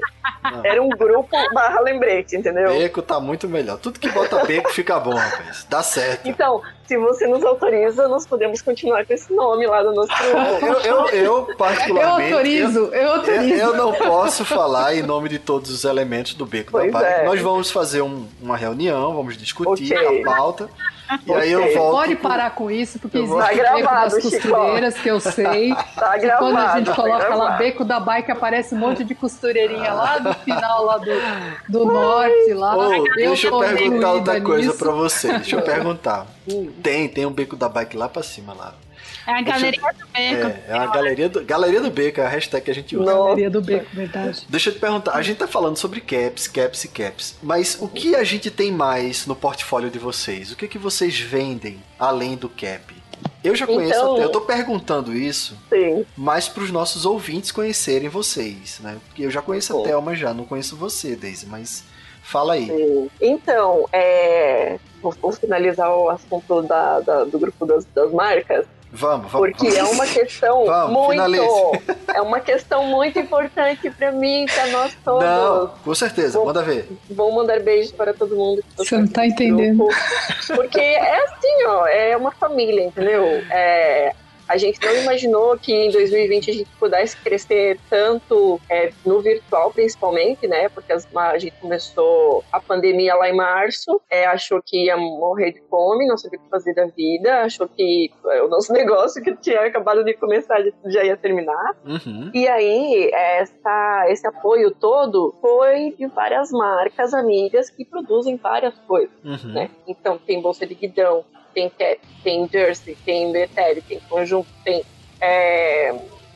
que mais? Deixa eu lembrar, porque é muito... Enfim, mas a maioria é... é- todo mundo faz alguma coisa relacionada a bike. Uhum. E foi incrível isso, porque a gente apoia. Esse sorteio foi de tipo mil seguidores. Quando a, a- a página é, chegou nos mil seguidores, eu, eu- a gente já começou a pensar nisso. É, eu e o Sheldon, que eu tenho um amigo que ele me ajuda com criação de coisas. Então, tipo, fotos, lives, ele me Uhum. ajuda, que é o Sheldon. E aí foi isso, a gente fez três sorteios. E foi tão incrível fazer esse sorteio e ver a quantidade de coisa que a gente conseguiu juntar e a quantidade de coisas variadas também que as marcas produzem e produzem tão bem no Brasil. É, foi emocionante, assim, ó. Gente, toda semana essa hora de emoção por alguma coisa, sabe? E é, e é isso, ele vê como a galera tá, tá empenhada em produzir. Hoje eu só produzo cap. É, já pensei em produzir e incluir mais alguns produtos, mas é, a minha, eu só, só eu trabalho com o desenvolvimento da, da Cuida e muita coisa ainda está na minha mão. Então eu não consigo hoje produzir outras coisas e o meu Uhum. foco principal é cap. Cap de Perfeito. todas as formas, com vários tecidos Beleza. e do tamanho que precisar. É isso. E tu, Thelma, o que é que tu tem mais no teu ateliê? Vixe. Vixe. Começa, começa. Bom, Eu tô falando, vale. Eu eu eu todo começo. mundo aqui que tá ouvindo esse episódio, liga, entre em contato com a Thelma nas redes sociais, Uhum. agenda uma visita com ela lá e vai lá conhecer o ateliê, que é uma delícia, uma delícia. é isso, gente. É um lá, clima. lá não é nada de frufru. É. Lá é Não, um não laboratório, tá? Então você chega lá, você vai encontrar ferramenta jogada num canto. Porque lá é assim. É, É cinematográfico lá. É, é claro que é. Chicó, você não vale, Chico. Não, Chicó. é, eu sou babão. Chicó, não, você é não vale, irmão. eu sou babão. Ai, adoro. Não, mas é para quem não conhece, lá o Ciclo Costura ela é, ela é uma base de apoio, vai, vamos dizer assim. A gente tem muitos amigos é, que são entregadores é, na cidade de bicicleta. Então lá eu, o que, que eu disponibilizo? eu disponibilizo a água geladinha, gostosa, para eles encherem na garrafinha.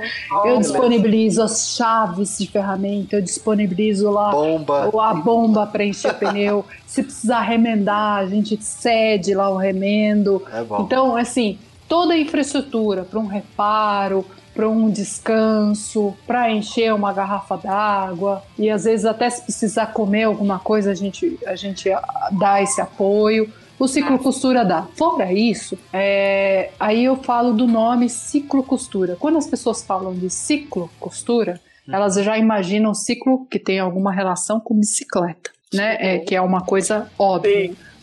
Mas o ciclo do ciclo costura, ele significa o ciclo das coisas.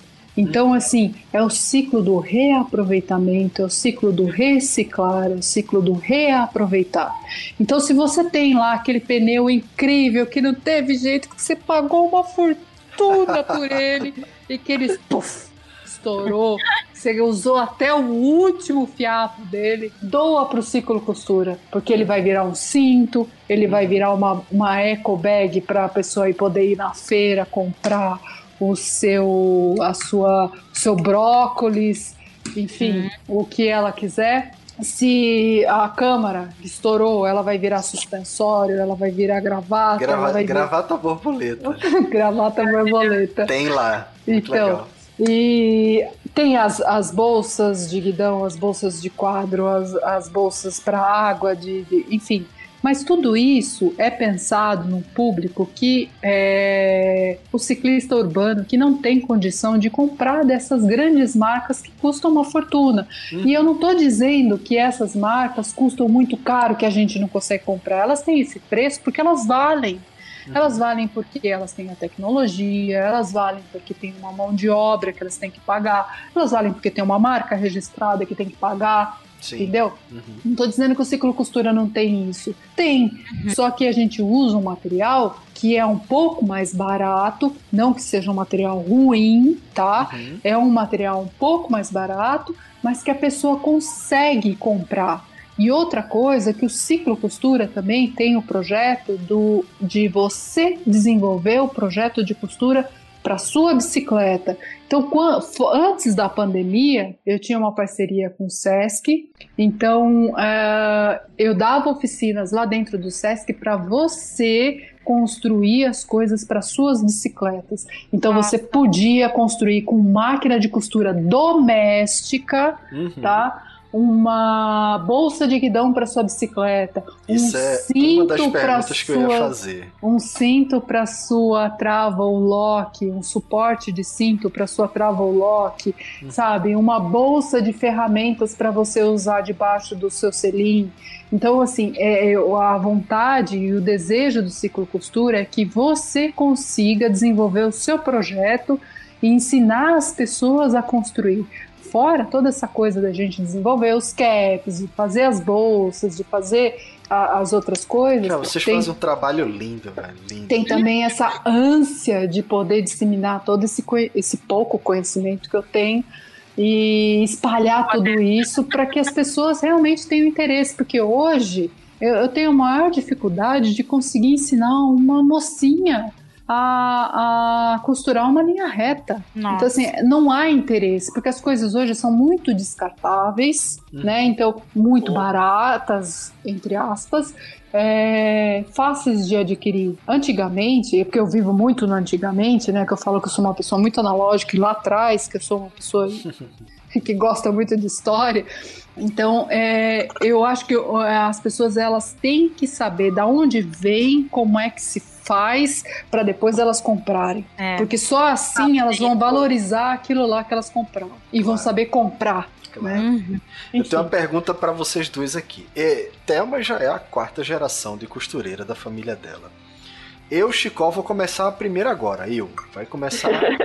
Eu vou ser a primeira geração. O que é que Chicó precisa Além, claro, de um curso no SESC com Thelma, para saber como começar a ter os primeiros passos. Mas de material, o que que eu quero começar a costurar para ciclistas? O que que eu preciso ter em casa para dar o primeiro passo? Bom, primeiro você precisa ter uma máquina de costura. Uma máquina de costura. Pode ser qualquer uma. Depende Ou- do que ou você quer costurar. modelo assim, entendi. Não, é. Eu Se quero, você eu quer quero começar a um- empreender. Pandemia, eu tô desempregado. Oh. Gente, eu tenho esse jeito de ir com costura, porque eu sou a primeira geração de costureiro. Tá. E, e eu preciso de quê para começar a dar os primeiros passos, a fazer qualquer coisinha simples para poder ganhar dinheiro? Uma coisinha simples para você começar a ganhar dinheiro, você pode comprar uma máquina usada Uhum. no, no vizinho lá que conserta a máquina de costura aí do seu lado. Você vai lá e pede para ele assim uma. A gente vai falar de, de uma marca, porque é uma marca que você vai encontrar peça em tudo quanto é canto, tipo Shimano, Entendi. tá? Pode Uhum. falar marca, não tem Então, é, a gente vai, você vai procurar lá uma Singer Facilita Sim. da década de 80, Uhum. aquela antiga de ferro, não aquela de pedal, mas essa que já você pode costurar com motorzinho, que ela tem o zigue-zague, tá? É isso que você precisa de imediato, então você vai ter aí é, que gastar uns 300, 400 reais para adquirir essa máquina. Ok. Depois você vai ter que decidir qual é o tipo de maté- material que você vai costurar. Vamos falar de cap, tá? Tá. Então aí você vai escolher se você quer trabalhar com algodão ou se você quer trabalhar com poliéster. O algodão Pode é um trabalhar material. com os dois também. Tá, Uhum. você pode trabalhar com os dois e os dois vai costurar na máquina. A Nessa facilita. Singer vai. Isso, funcionar. nessa Singer facilita, tá? Tá. Que é o modelo. Por que facilita? Porque ela tem zigue-zague também. Uhum. Então é muito importante para dar o acabamento. É, E depois você vai ter que fazer amizade com o sapateiro para você poder comprar com ele uma matéria-prima que a gente usa para fazer a aba, Hum. tá? Então a aba hoje ela tem vários materiais. Então desde o material mais fininho, que é um que a primeira lavada que você der ela pode quebrar, o seu suor, o sal pode quebrar, que é o PVC que eu não recomendo. A aba de PVC, pelo amor de Deus, gente, ciclista, Não usem. não comprem cap de aba de PVC, por favor. E como Porque a é gente bom. reconhece isso, Thelma? Então, eu vou ele- pegar o cap e dobrar até quebrar, é pra eu saber se é. Exatamente. É mesmo? Tá, mas- Então, Agora eu vou a- uma confusão. Maria. Acontece às vezes de você Você não conseguir pergunta. quebrar na primeira, mas como É. o cap é, pega muito sol, enfim, pega sol, chuva, suor, É resseca. esse é um o material plástico, que né? resseca. Então, Lógico, se você é. não quebrar, Sabão ele vai. é, Não, mas, assim, é porque é- eu sou muito ele burro mesmo. ressecar. Eu tô dizendo assim, Daisy, eu, eu chego num- numa bicicletaria e tem lá uns caps lá pendurados. Uhum. Aí como, já que ele é costuradinho e dentro tem um... Tem alguma maneira de descobrir o que se é PVC, se não é, é somente sem quebrar? Só É, cheiro, verdade- Pegando, lá, né, né, Thelma? Só É, na verdade, não. cheiro de plástico. Para quem é leigo, não, não tem como. É. Porque assim, o PVC, ele é uma película muito fininha, né? Uhum. Ele tem ali, acho que um milímetro, né, Daisy?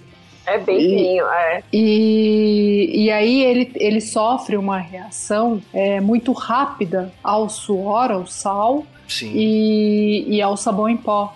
Hum. Então, é, a maioria das roupas de ciclista hoje, o pessoal tá usando sabão líquido, né? Que é o sabão Uhum. específico para lavar roupa de ciclismo. É, mas e não, é um e não material. Usar, não usar amaciante, né? Isso. Eu ouço a turma falar também. Não Isso. use amaciante nas suas roupas técnicas, tecnológicas. Não. O amaciante danifica a roupa. Não, não deve. E outra, você fica com aquele aspecto grudento depois na, na jersey. É horrível. Não use. Enfim, siga, siga as orientações. Não use. E aí você você vai pegar, assim, na verdade, assim, a grosso modo, você pegou a aba, ela tem ali uma espessura de um milímetro, não compre, Tá, entendi. Boa. Pela espessura dá pra ter uma noção boa. É.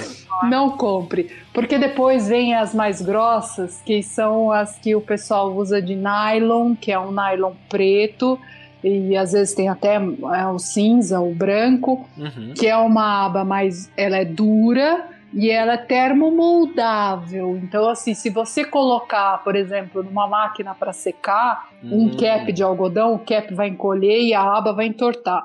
Mas, Sim. assim, se você passar ao ferro, ao vapor, ela vai voltar no lugar. Outra, outra, outro material usado é o EVA. É o EVA usado para fazer palmilhas de sapato, Uhum. tá? Então esse material ele é sensível. Então você pode lavar na máquina de lavar na- no, no- no sensível, mas você não pode secar em secadora. Ideal é lavar os caps da mão, né? É, porque assim, o cap é o suor. Então você botou de molho ali um pouquinho, chacoalhou ali dentro do balde, deixou ali uns 15 minutos, 20 minutos, dá uma enxaguada, boa enxaguada para tirar o excesso e pendura numa Aham. sombra. Você não tem que botar na máquina, Sim. sabe? Essa coisa de botar na máquina é coisa do passado. Ciclista Coisa de que é ciclista sabe. Exatamente. Coisa de preguiçoso. Exatamente. Joga na máquina e bate lá e foda-se, né? Não, Exatamente. não, não. A Daisy usa um- umas abas de, de EVA muito molinhas, super confortáveis, assim, Uhum. muito gostosa de usar. Eu tenho o cap da Daisy, eu sei como que é. Eu uso uma, um material que você sabe como que eu sou. Eu sou daquela pessoa que procura material que já foi reciclado, Sim. super reciclado, que é reaproveitável. Uhum. Então eu uso um material que é produzido aqui no Brasil por uma empresa só. Então é uma coisa muito difícil de se achar. Chama Tubox. Esse tu, Tubox. Tubox. T-U-B-O-X. Tá? Isso. Ele é um misto de tudo que você possa imaginar de plástico nojento que poderia ir para o lixo. Uhum. Então eles transformaram isso num material para ser usado. Sabe mala de viagem? Sim, sim. Aquela estrutura que vai dentro da mala de viagem, Tá. salvo a gramatura, né? Uhum. Porque eu uso uma gramatura bem menor. É, é esse material. Então eu uso uma gramatura muito fininha, que ela é super maleável, e se por acaso em algum momento ela deformar, se você colocar no vapor ali, você consegue deixar ela do jeito que você quer. Ah. Então ela não quebra, ela não estraga em momento algum e mesmo que você vá lá com uma broca furar ela, você só vai furar, você não vai quebrar. Então é um material assim que dura para sempre. E depois, quando você quiser jogar o cap fora, você vai abrir a aba, jogar essa aba de novo no reciclável, porque ela vai ser, ela é possível de se reciclar novamente. E o seu cap você pode enterrar, que depois de 45 dias ele está decomposto. Massa Olha demais. que coisa linda. Maravilhoso. É. Gente, a gente tá indo pra uma hora e meia de gravação. Então Ai, meu Deus. pode começar a Eu falei que não dava pro Ai, terceiro, né? Você acha que você é chata do rolê? Tem- eu tenho Mas algumas eu- perguntas aqui. Mas eu quero fazer uma última pergunta também, que... É uma última já? Já, uma última, Chico. Mas a gente pode marcar uma parte 2, uma parte 3, uma parte 4. Coitada da Deise, a Deise nem Ou o Chicó, ou o Chicó Ah. faz a pergunta e a gente responde, mesmo que não vá pro. Eu não falo mais. Eu não falo mais. A gente tem que Coitada da Thelma. marcar Não, só pra saber dos corantes e tudo mais. Porque é uma. Ah, rolou parte. isso daí. Isso daí É, depois eu. É, Mas a gente queria saber sobre o perfil de quem compra caps com vocês. É mais homem ou mais mulher que compra caps? Na minha, eu tenho a impressão de que é mais homem que eu vejo usando cap, sabe? Tá, que que- aproveitando essa pergunta de Aline, só para completar, vocês mantêm algum dado, alguma base de dados assim, de quem compra mais, se homem ou mulher, ou criança ou, ou idoso, para tomar uma decisão futura sobre as próximas pro- produções? Vocês têm esses dados estatísticos? Eu não tenho, meu único dado estatístico é a vida. Boa. É, e o Instagram, né? Hoje o Instagram te dá uma base de dados, assim, de, Instagram. de quem é mais que você usa? segue. Eu posso te falar depois, Chico, é bem fácil. Você vai, Entendi. tem uma. Eu não consigo ver aqui, mas você Aprende vai aí, ali. Thelma, aprende aí. Ó. Nas Não, o meu método é mais tecnológico. Eu já até imagino, vai. Mas eu vou falar que vai que alguém mais queira. É assim, ó, tu vai lá na tua página, no teu feed do Insta, clica naqueles três risquinhos lá em cima no canto da página, Uhum. aí lá tá escrito Insight. Aí, ali você consegue ver, tu consegue é, ter algumas informações. Verdade, né? É, então tem algumas informações Insights. ali. Ah, sobre... então tu, tu, tu, se baseia por aqui, muito por aqui, né? Na verdade, eu, eu olho ali, mas nada que eu faço é pensado em homem ou, ou mulher, sabe? Entendi. Não penso nisso. Uhum. É, gostaria que mais mulheres me seguissem, porque, por exemplo, hoje eu tenho 31,5% de mulheres que seguem a minha página. 31,5% é... de mulheres. É. Esse dado tu tirou de onde? De lá dos do Instagram. Só que ah. no Instagram, é, aí ali é legal porque tem assim, ó, tem a faixa etária, tem o, o lugar. Esse negócio é, é do demônio mesmo. Aí ali aparece assim, principais localizações. Aí eu tenho. Aí tem as cinco cidades que a, a, a, por onde a tua página é mais acessada. Mas, Mas, isso, qualquer perfil do Instagram diz isso? Porque eu tô aqui no Beco da Bike, aqui no, eu encontrei o Insights, mas não vi nada dizendo. Tem que ser um perfil profissional, ah, tá. Comercial. Assim. Comercial, é. O teu é hum. comercial, Chicó? Não, será? não, não. não. Dá pra ver, então. Chicó, você que tá... Ah, dá? Comercial dá. Eu sou Tem burro que mesmo, eu que eu trabalho com esses troços, hein? Tem que clicar, por exemplo, tu vai ali, contas alcançadas. Tu hum. clica ali e vê Aí o público é seu público. Aí você hum, clica ali, total de seguidores. Tô vendo, tô vendo. Tá vendo? Eu preciso ter uma aula. Quem entende disso aqui é Fio. Fio entende tudo isso aqui. É, mas assim, ó, eu acho que agora eu vou, eu vou chegar num ponto que é bem interessante. Hum. Não significa que porque tem é, mais mulheres seguindo a minha página, é que tem menos mulheres pedalando também, entendeu? Exato. Uhum. Porque eu conheço Sim, muitas claro. mulheres, a gente vê muita mulher pedalando, muita mulher na mensageria, é, uhum. Eu acredito que provavelmente existam mais homens que pedalam, mas isso não significa que existam poucas mulheres que pedalam. Muita mulher pedala. Muita mulher se emancipou com a bicicleta. A história da bicicleta, da mulher com a bicicleta é emancipação. É, Exato né? Então a gente, eu gosto muito de trabalhar para mulheres. Nas minhas fotos, eu no, na cuida eu gosto sempre de deixar muito claro que é uma mulher que, que trabalha ali, que tá ali por trás, porque os caras já vêm escrever assim: "Ah, e aí, mano? E aí, cara?" Exatamente. né? Acontece e contigo aí... também, Thelma. Porra. Sério? Acontece, né, Thelma? Nossa, eu tenho acontece. história para dar com pau. É. E daí acontece muito isso, porque o homem parece que ele já quer que tenha um outro homem ali. Mas eu sempre deixo muito claro que é uma mulher que tá ali, que sim, eu tenho amigos que me ajudam, mas a marca é idealizada por uma mulher, é uma mulher que tá ali trabalhando e fazendo tudo. E são mulheres que fazem todo o processo. Eu gosto de deixar uhum. isso claro. É, e eu acho que existe essa valorização, a gente tem que se valorizar. E uma coisa também que eu quero deixar aqui é que nós temos esse grupo de, de pequenas marcas que já existem, mas eu e a Thelma, eu vou nos colocar aqui à disposição de todas as mulheres, ou enfim, de homens que, que têm ideia de começar um novo negócio. Então a gente tem essa disponibilidade de falar o que pode fazer, como Nossa. começar. É, tem algumas planilhas que eu gosto sempre de disponibilizar para a galera, que são, sei lá, planilhas de custo, de caixa, uhum. é, alguns materiais, que foi por isso que o nosso grupo começou, porque eu fiz um, um curso de empreendedorismo e compartilhei lá alguns materiais. Então é realmente, a gente está sempre disposta a compartilhar informação com quem tem curiosidade em começar um negócio, sabe? E começar uhum. do zero e não ter para quem pedir qualquer informação é muito difícil. Olha aí, é, gente. É, eu, a, a, propósito, eu gostaria muito da lista de todas as empresas que vocês têm pra gente colocar aqui. Isso, no, vamos colocar na postagem. Na descrição do episódio. E aí, quando a gente compartilha, aí já vai tudo, os links de todo mundo, entendeu? Pro pessoal ir lá, só clicar e ah. seguir e conhecer o projeto de vocês. Ótima ideia, Chico. Legal. Posso linkar isso, sim. Manda, manda pra mim aí. Uhum. Massa. Uhum. E, e você, Thelma, conta aí, tu também, né, sente isso? Que é mais homem, mas ao mesmo tempo tem muita mulher, porque às vezes a mulher não. E, né, não, e, sei lá.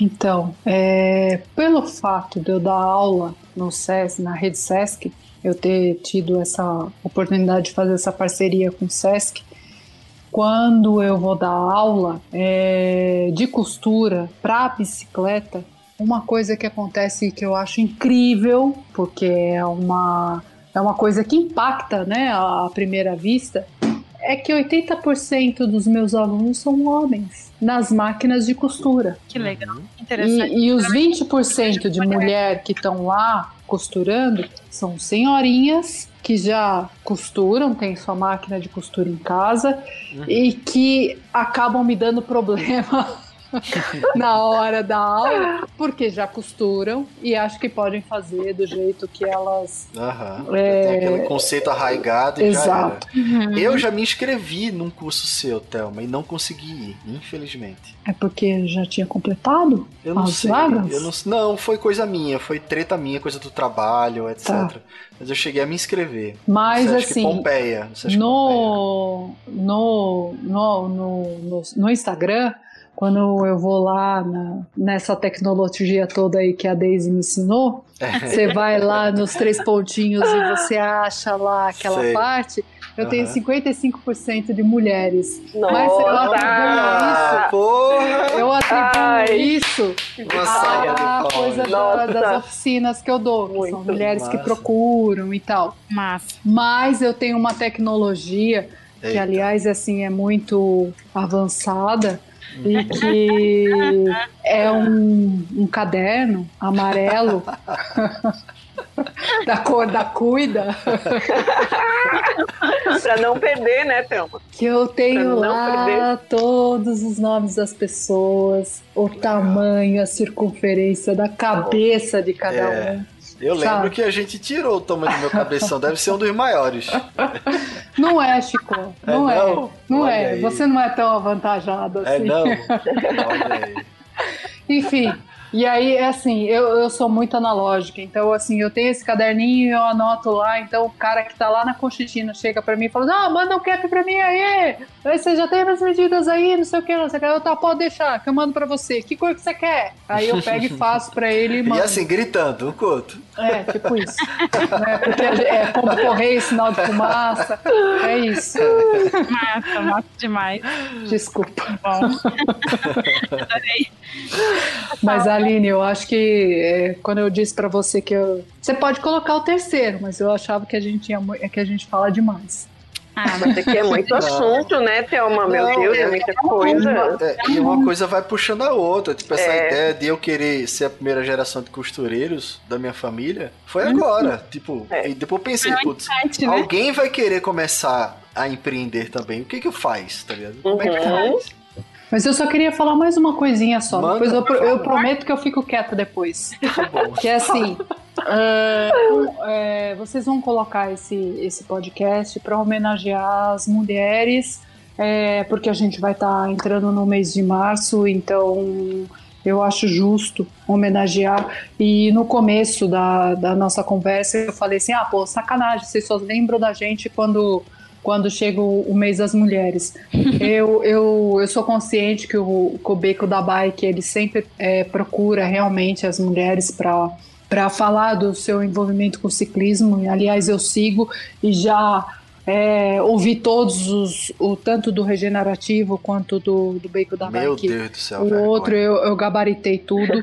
Então, é, uma coisa que eu quero deixar muito claro é que tanto Ciclo Costura quanto a Cuida Caps, a gente prioriza é, uma união entre as marcas, os novos empreendedores, porque a gente sabe, a gente entende as dificuldades que essas pessoas elas têm para começar um negócio ou mesmo para adquirir a matéria-prima para conseguir é, produzir.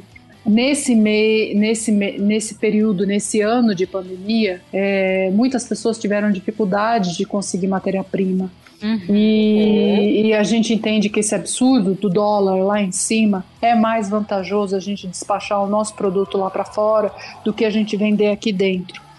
Uhum. Então, é, a gente, é, todo mundo sabe que a, que a bicicleta ela é um símbolo de libertação, é uma conquista de liberdade, principalmente para as mulheres, e isso vem desde o final do século XIX, início do século XX, é, deixando legados que persistem até hoje, né? Que a gente sabe que a gente é, vê mulheres aí que estão é, tomando a frente de da, da sua função como a sua pessoa que sustenta a sua casa é, trabalhando com a bicicleta.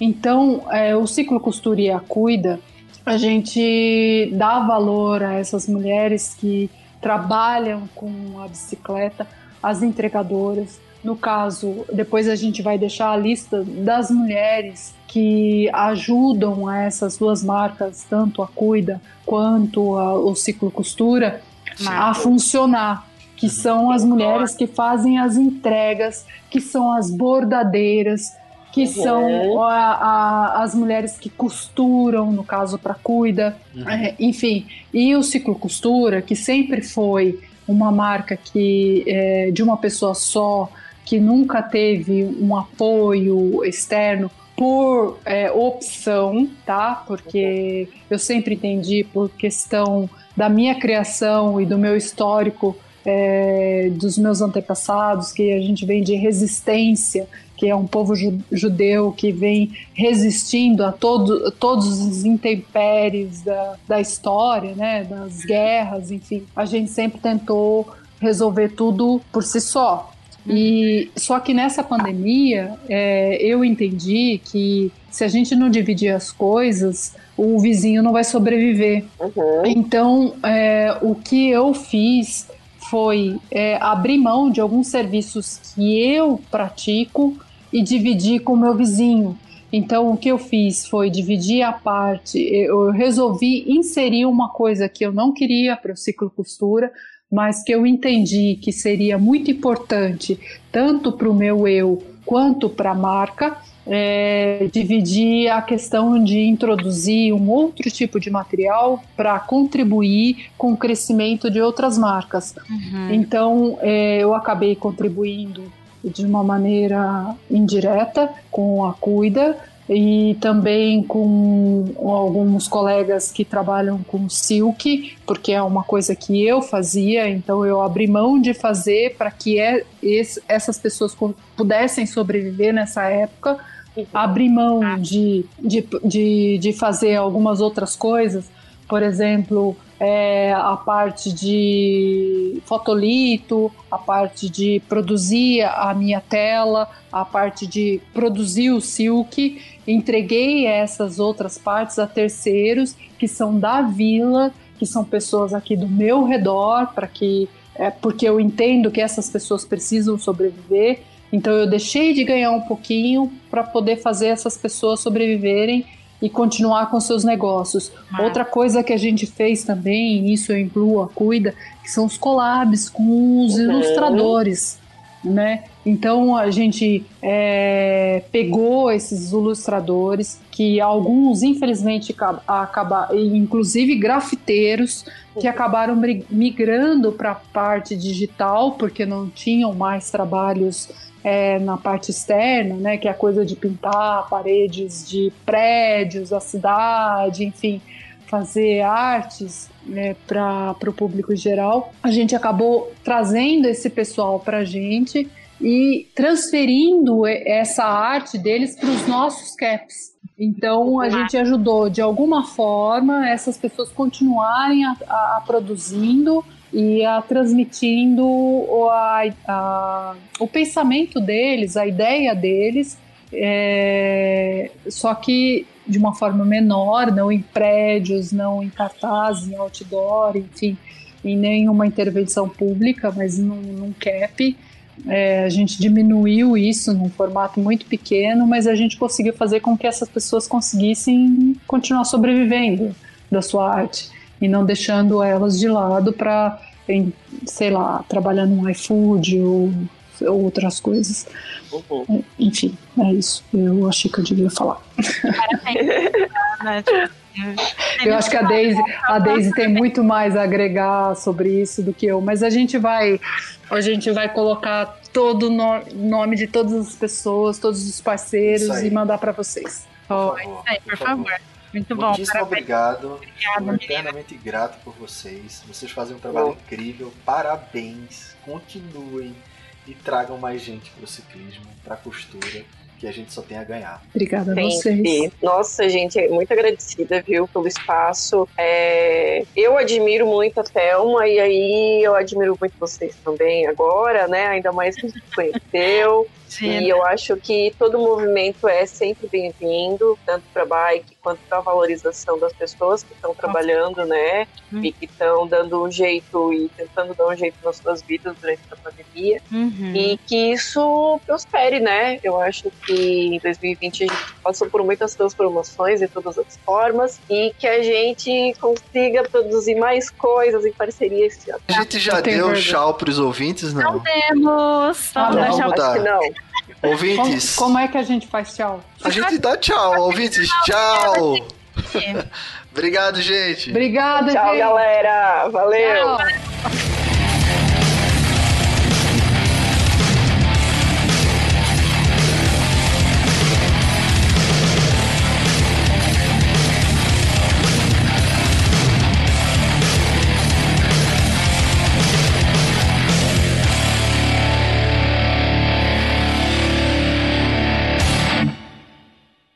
Fala ouvinte querido, tudo bem? Aqui é o Werther e voltei aqui no final desse episódio que fala sobre artesanato e ciclismo.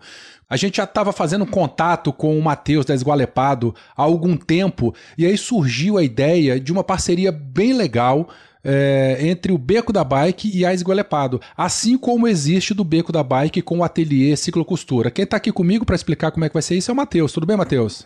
Fala, Valer, tudo bom, meu querido? Beleza, Prazer. cara. Eu me chamo Matheus, né? Sou o dono, sócio proprietário de uma empresa só chamada Esgolepado e como já era fã do trabalho de vocês, fico muito honrado em estar ocupando esse espaço aqui no finalzinho desse podcast que tenho certeza que quando eu ouvi, quando, quando eu ouvi vai ser maravilhoso, né? Com, com Thelma e com Deizoca. Isso. Então é um prazer inenarrável, incomensurável estar por aqui. Muito bom. É um Matheus, vamos explicar então para os ouvintes como é que vai ser essa parceria aí entre nós três, o nós Beco, três... o Esgualepado e eles, obviamente. Né? Exatamente, né? né? É um cenário que a gente chama de win-win. A Esgualepado ganha, o Beco ganha e o melhor, quem é apoiador da, do Beco da Bike ganha também. Por quê? Quem for apoiador vai ter frete grátis. Atentos! Para todo o Brasil, não é só essa, essa patifaria de sul, sudeste, não. Mas Gualepado, AK, Matheus Túlio vai bancar também fretezinho para o Nordeste e Norte, tá? Olha. Então, quem apoiar lá no, no, no Apoia-se, o Beco vai ganhar frete grátis a partir de agora nos produtos da Esgolepado. Então, eu ganho com divulgação, o Beco ganha com divulgação e melhor, você, melhor ainda, você não paga por um produto fiasqueiro como o nosso. Muito bom. Então, gente, olha só. É, se você está interessado nos produtos da Desigualepado, se torne o nosso apoiador lá no PicPay é, barra Beco da Bike ou no apoia.se no apoia barra Beco da Bike a partir de R$ 3,40 no PicPay ou a partir de R$ 4,00 no Apoia-se. E com isso você já consegue comprar os produtos da Esgualepado com frete grátis, assim como o Matheus bem comentou.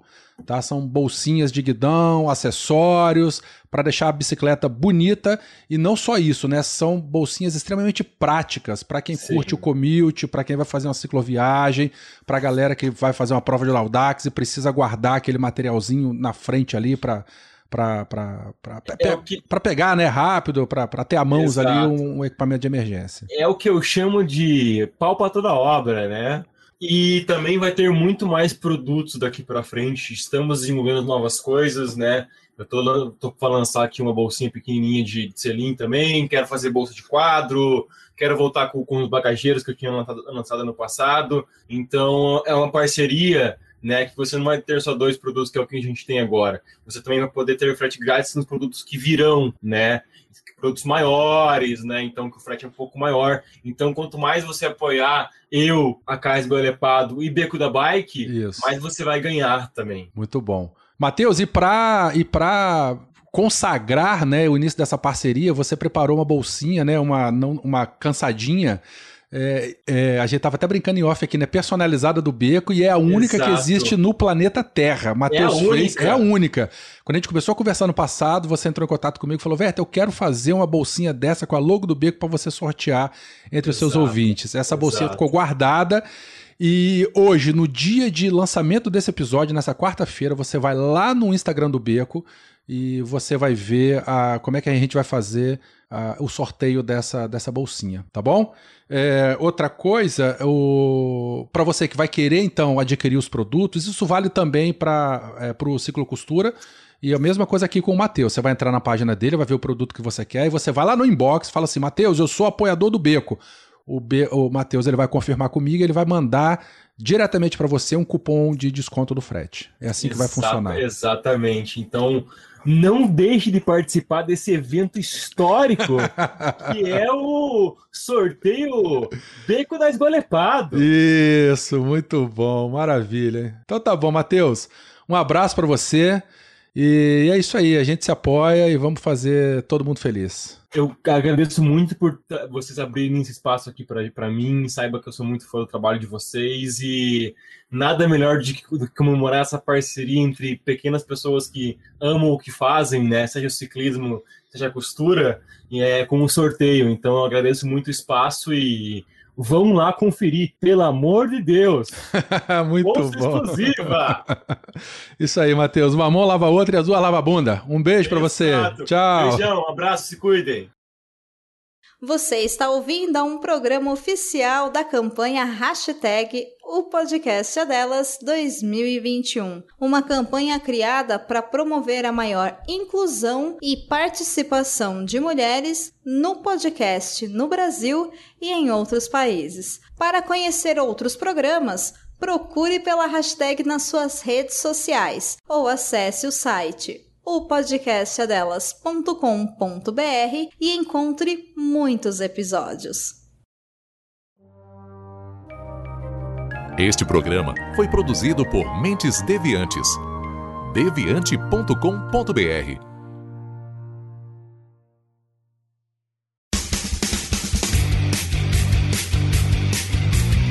Cortes, edição de podcast.